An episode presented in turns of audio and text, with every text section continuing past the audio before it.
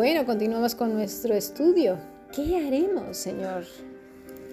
Bueno, a toda su predicación también se acercaron, ¿sabe qué, pastor? Unos soldados. ¡Ay, estos! Los más brutos de la- del grupo. Seguramente eran unos escoltas de los recaudadores que se mencionan anteriormente en los versículos que acabamos de leer. Y Juan sin temor habla lleno del Espíritu de Dios con sabiduría y precisión. ¿Verdad? y permíteme imaginar la escena. Estos soldados, acostumbrados a luchar con espadas, eh, entrenaban su musculación. Debían ser realmente armarios, como solemos decir, hombres fuertes. Pero Juan, sin temor, con la autoridad de la palabra de Dios, les dice, no extorsionen a nadie. Así es, la palabra es diaseio, que quiere decir sacudir violentamente, intimidar, violentar, extorsionar. Y bueno, ya sabemos bien cómo son algunas autoridades en todo el mundo y cómo abusan de sus, de sus cargos, ¿verdad, pastor? Va también directo, Directo. como una flecha a Al pecado de ellos, a- al pecado Sí, que ellos tenían. De cada grupo. Es que Sí. es increíble. Cuando la persona es guiada por el Señor, es que sin que unos y otros no nos demos cuenta, el Señor va directo como una flecha al corazón y a romper toda esa estructura de callo, ¿no? Como habla la, la palabra de Dios, ¿no? Un corazón calloso. Calloso, cuando decimos de un corazón duro, ¿verdad? La palabra es calloso, no siente un callo, tú lo pinchas y no siente nada. Pero la palabra de Dios, el Espíritu de Dios, llega a ese corazón. Exactamente. Les habla, eh, a- a- utiliza Juan una palabra curiosa, es Ajá. Sucofanteo. A lo mejor para nosotros no suena nada, pero si la traducimos, entenderemos muy bien. Lo que está diciendo. Esa palabra, suconfanteo, quiere decir defraudar, calumniar, maquinar, opresor también. Presentar cargos falsos, acusar fraudulentamente. Imagínate. Eh, justo lo que hacen algunos, ¿verdad? Yo no digo que todos, pero algunos sí. Sin duda, no se trataba de hacer, sino de ser.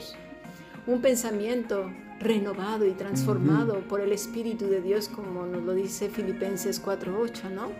Por lo demás, hermanos, todo lo que es verdadero, todo lo honesto, todo lo justo, todo lo puro, todo lo amable, todo lo que es de buen hombre, si hay virtud alguna, si, hay- si algo digno de alabanza, en esto pensad.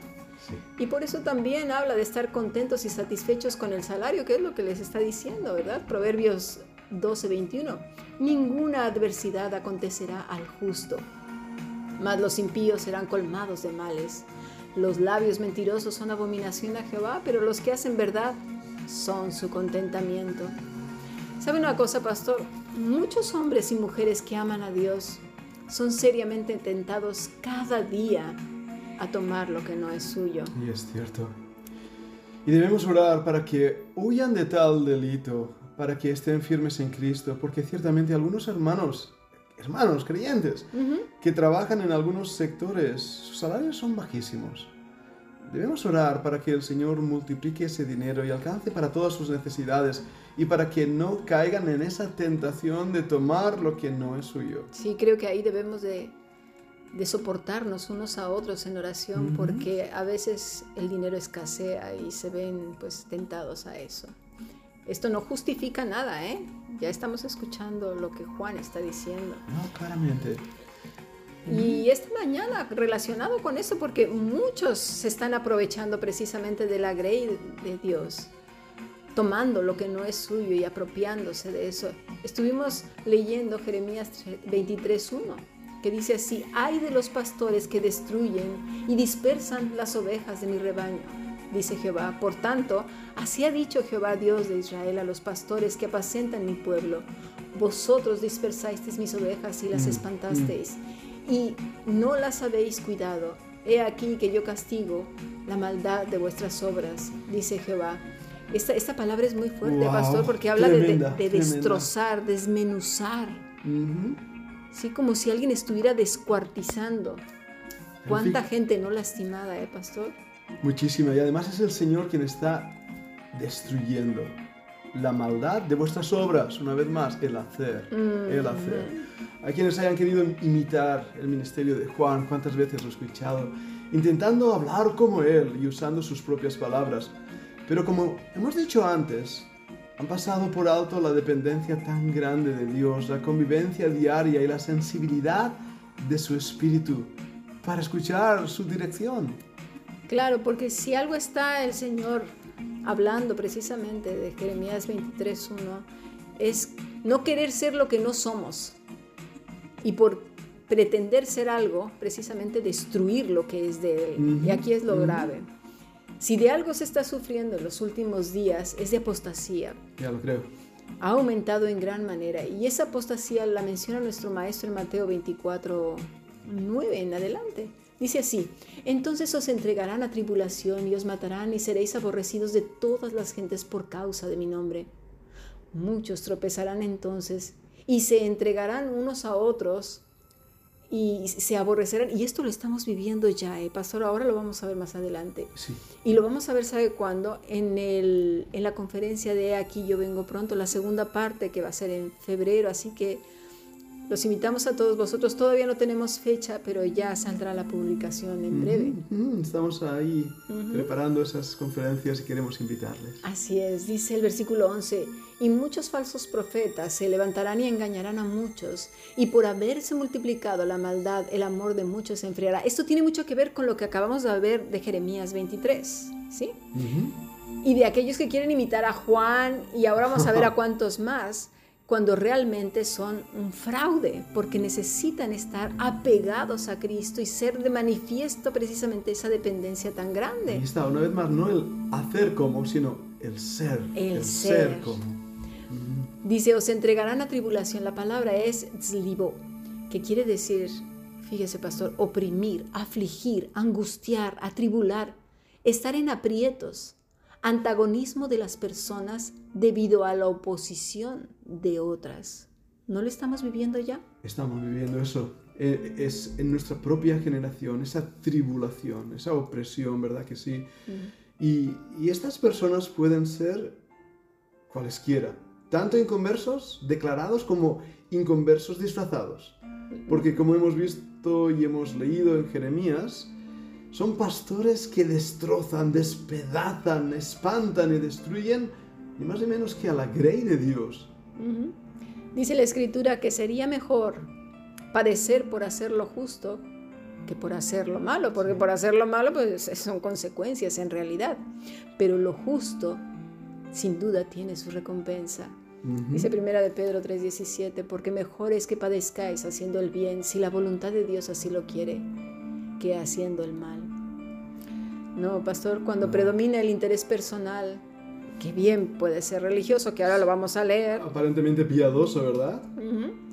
Sí. Eh, cuando es así, deberíamos de tener una manera de, de, descubrirlo. Y es que las personas son bastante mordaces.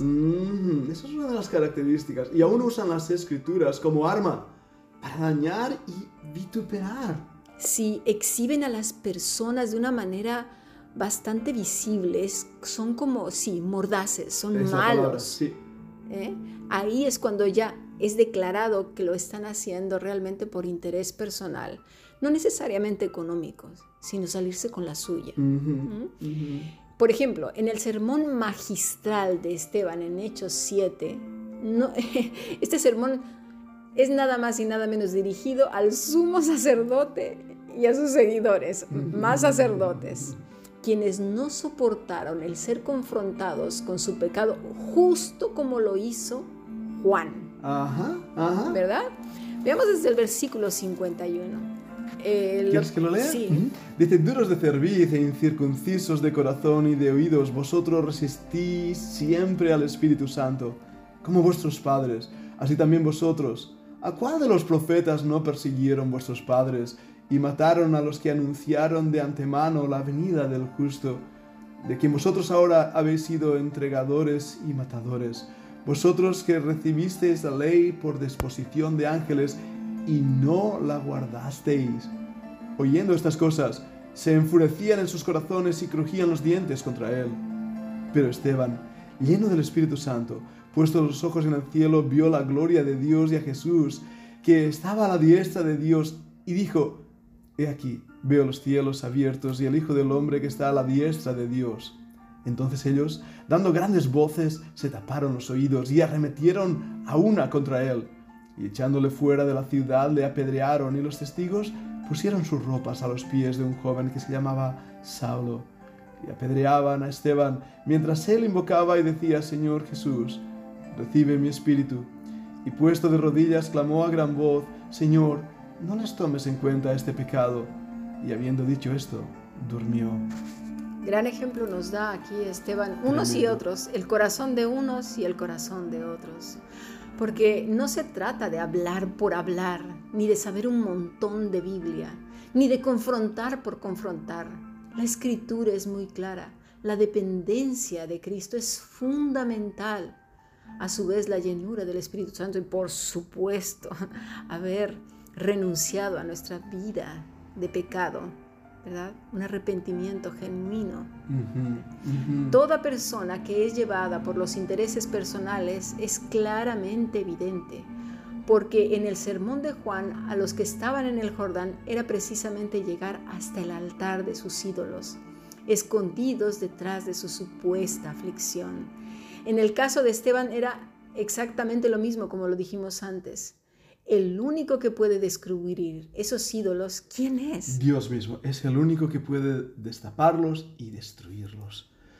Lo demás serán las famosas indirectas, es decir, usar el sermón o la prédica para atacar a otros. Y eso es un asunto bastante delicado. Juan y Esteban y nuestro Salvador nos enseñan que solo la guía del Espíritu de Dios seremos ese canal para hablar su palabra y no el dolor, la frustración, el enfado, la necesidad de aprobación, adulación o control, o cualquier cosa que sea propio del hombre y no de Dios.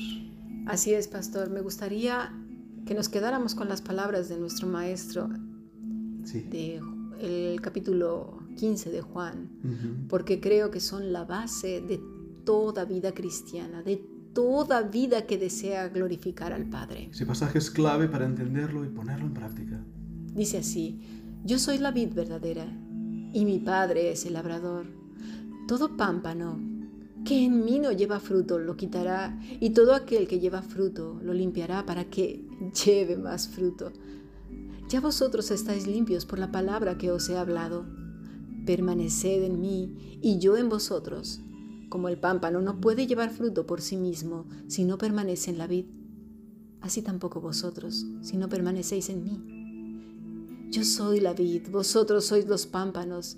El que permanece en mí y yo en él, éste lleva mucho fruto, porque separados de mí nada podéis hacer. El que en mí no permanece será echado fuera como el pámpano y se secará, y los recogen y los echan en el fuego y arden. Si permanecéis en mí, mis palabras permanecen en vosotros, pedid todo lo que queréis y os será hecho. Y esto es conforme a su voluntad, mis estimados.